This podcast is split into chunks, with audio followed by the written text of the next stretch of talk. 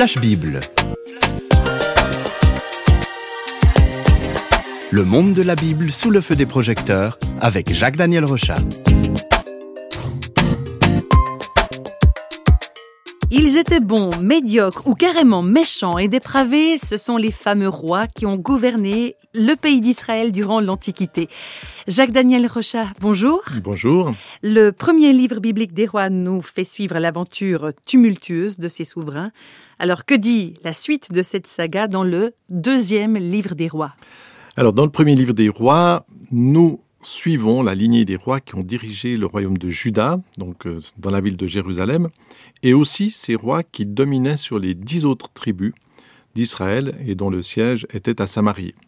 Avec ce deuxième volume, nous sommes environ en 805 avant Jésus-Christ, et c'est l'occasion de suivre la suite de ces aventures. Donc à la fin du premier livre, on assiste à la mort du roi Akab, un roi qui était euh, totalement vendu au mal, on va dire. Est-ce qu'après lui, les choses vont s'améliorer en Israël?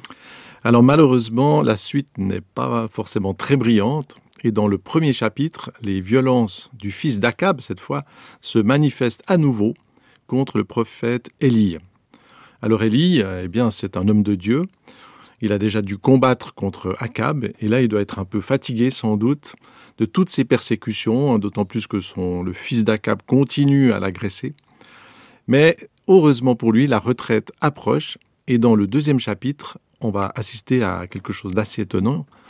Élie est surnaturellement élevé, enlevé dans la présence de Dieu, et l'homme qui était à ses côtés, il s'appelle Élisée, il reprend sa vocation et poursuit son mandat. Élie et Élisée, donc deux prophètes, deux hommes qui sont, on pourrait dire, un peu comme la lignée d'un contre-pouvoir qui interpelle les puissants. Oui, parce que les pouvoirs politiques sont éphémères et finissent par disparaître. Il y a eu des grands puissants, des grands empires, des gens qui avaient beaucoup de choses dans leurs mains et puis qui ont fini comme tout le monde finit. Mais Dieu demeure, Élisée va apporter des signes puissants de justice dans son époque corrompue. Dans le chapitre 6, Élisée par exemple, va aveugler l'armée syrienne et les soldats se retrouvent prisonniers à Samarie. Alors le roi, qui voit cet appui en quelque sorte d'un homme de Dieu surnaturel, il est tout content de tous ces gens-là qui sont faits prisonniers et il demande à Élisée euh, s'il peut commencer à les couper en morceaux. Pas très joyeux, mais voilà ce qu'il dit.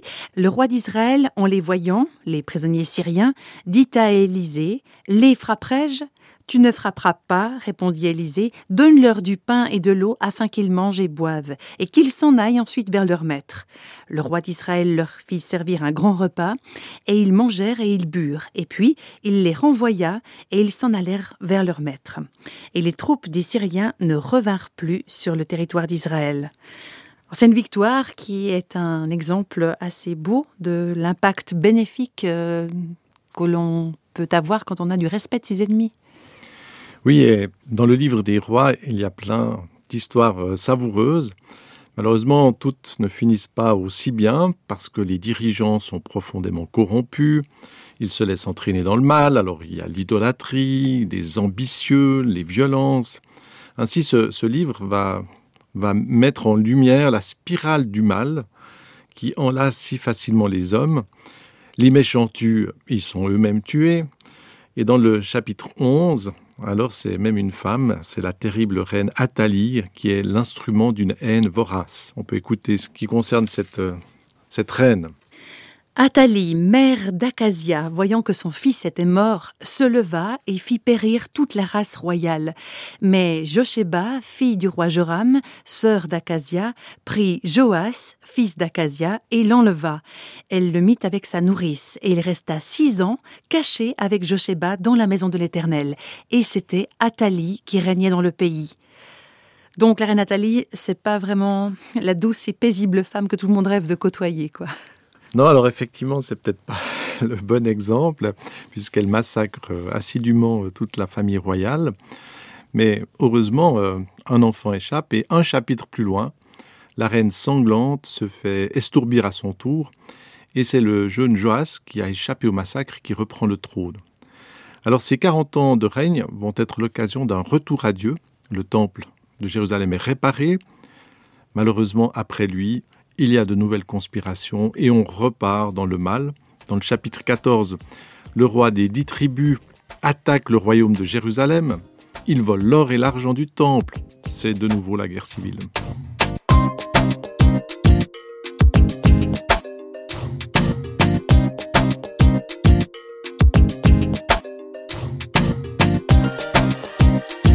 On lit tout ça, on se dit que le peuple lui-même, et peut-être surtout Dieu, hein, devait être assez fatigué et lassé de voir que ben, voilà, le mal se reproduit de génération en génération. Il y en a marre, quoi. Oui, alors euh, aujourd'hui, avec la, télévision, nous voyons beaucoup d'atrocités et c'est toujours terrifiant de songer que ce qui est filmé, c'est qu'une toute petite partie de ce qui se passe dans ce monde. Alors comment Dieu qui voit tout peut-il supporter ce monde, ce mal, à l'époque du livre des rois comme aujourd'hui? Et finalement, le livre des rois, les deux livres des rois font éloge à la patience de Dieu qui essaye malgré tout d'avertir, de susciter des sauveurs, d'appeler, d'appeler. C'est tout ce cheminement, on voit le destin des hommes, la spirale du mal au milieu des hommes, et puis ce Dieu qui essaye chaque fois d'appeler pour que les gens reviennent. Alors, Jacques Daniel, vous parlez de patience de Dieu, mais, mais jusqu'à quand, jusqu'à quel moment Dieu il peut retenir ceux qui veulent vraiment s'éloigner de lui?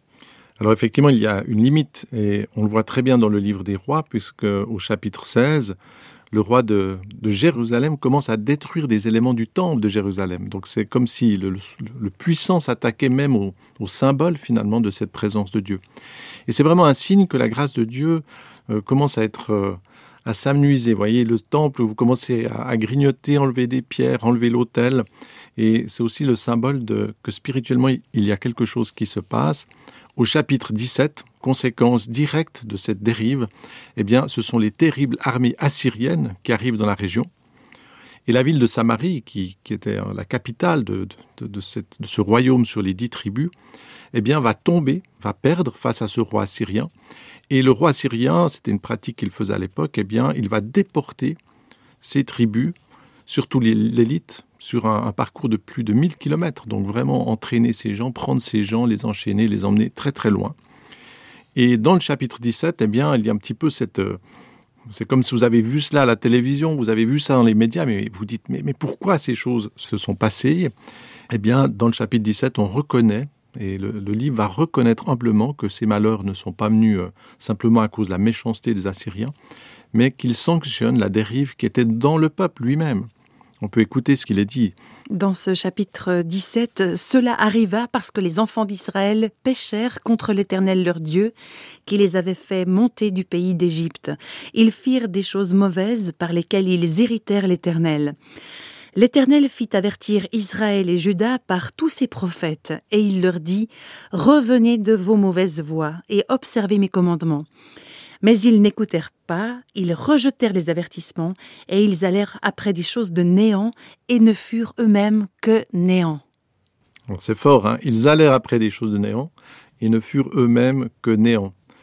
Et c'est un petit peu comme une espèce d'équation qui souligne que lorsqu'on s'éloigne de Dieu, ce Dieu qui donne la vie, ce Dieu qui est quand même le, celui qui, qui a tout l'amour, le bien, la bonté, eh bien on finit par ne plus rien être. En fait, on perd. C'est comme si on se vous mettez du, du sucre dans de l'eau et puis tout d'un coup il il se dissout.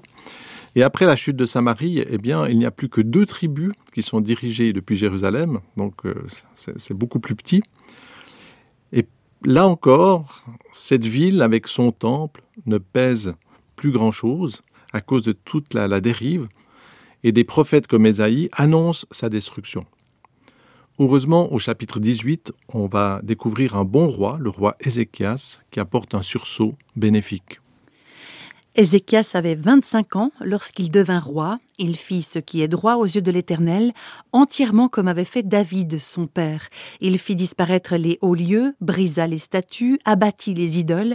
Il mit sa confiance en l'Éternel, le Dieu d'Israël. Et parmi tous les rois de Juda qui vinrent après lui ou qui le précédèrent, il n'y en eut pas de semblable à lui. Donc dans un déchaînement de méchanceté, on trouve heureusement un homme de qualité, c'est ce que vous disiez. Hein Voilà, alors c'est cet homme euh, qui, justement, comme il est souligné, va, va être dans la, dans la suite de David. Et on voit bien ceux qui vont être dans la suite, qui vont respecter finalement ce qui était donné, et ceux qui s'en écartent. Et cet homme va apporter des réformes salutaires qui vont conduire le peuple à revenir à Dieu. Ce retour va aussi apporter la justice, et la justice va apporter la prospérité, et même les puissantes armées vont devoir reculer. On a ainsi retrouvé des tablettes qui attestent que les Assyriens se sont cassés les dents sur Jérusalem, alors que c'était les plus puissants de l'époque. Mais ce bon roi finit par mourir, et au chapitre 21, le successeur va replonger son pays dans la violence. Voilà ce qui est dit à son sujet. Manassé répandit aussi beaucoup de sang innocent jusqu'à en remplir Jérusalem d'un bout à l'autre. Donc des violences, des cruautés, des injustices, et c'est reparti pour un tour, malheureusement. Alors au chapitre 22, il y a un nouveau sursaut bénéfique avec le roi Josias. Cet homme va purifier le pays. Il répare aussi le temple de Jérusalem. La fête de la Pâque juive est à nouveau célébrée à Jérusalem. Mais on peut dire vraiment, c'est comme un patient, là, le cœur est malade. Euh, alors il y a de temps en temps des massages cardiaques pour, euh, pour ranimer un petit peu ce, pays qui est mourant.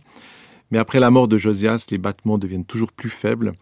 Et à partir du chapitre 24, les malheurs annoncés par des prophètes, par euh, beaucoup de gens qui étaient des hommes de bien, eh bien, s'approchent. Et la ville de Jérusalem va être prise par les armées babyloniennes.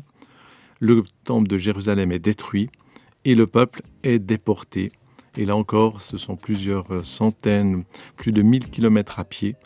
Et on se dit, mais qui pourra redonner de la vie à ce peuple?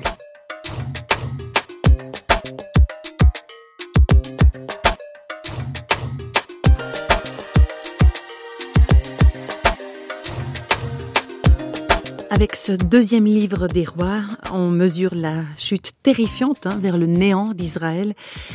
Quel est l'enseignement qu'on pourrait tirer de ces aventures, Jacques Daniel?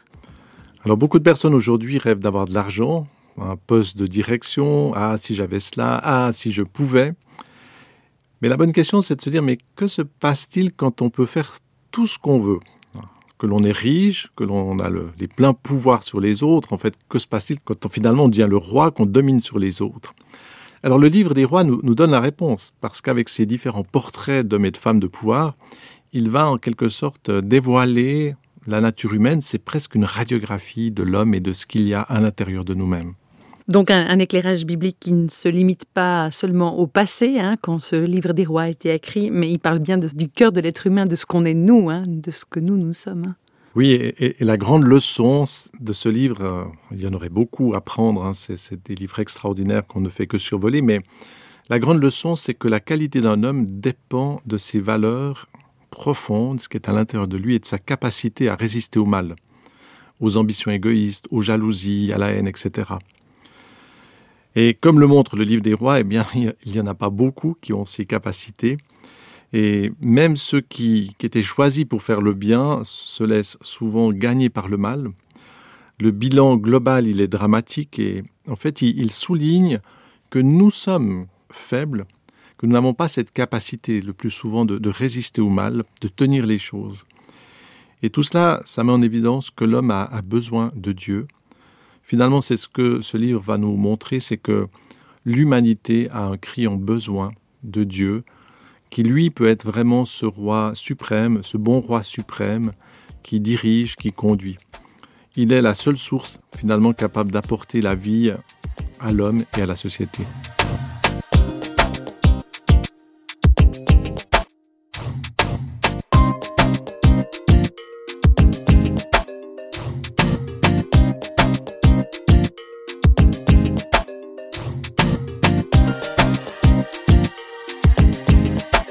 Feux du projecteur de Flash Bible s'éteignent pour aujourd'hui. Flash Bible vous a été proposé par Radio Réveil en collaboration avec Jacques Daniel Rochat. Si vous voulez nous contacter par courrier postal, vous écrivez à Radio Réveil, boîte postale numéro 1, 25 301 Pontarlier, CEDEX, France. Et vous pouvez également nous contacter au travers du site www.parole.ch et nous rejoindre sur Facebook. Au revoir et à bientôt.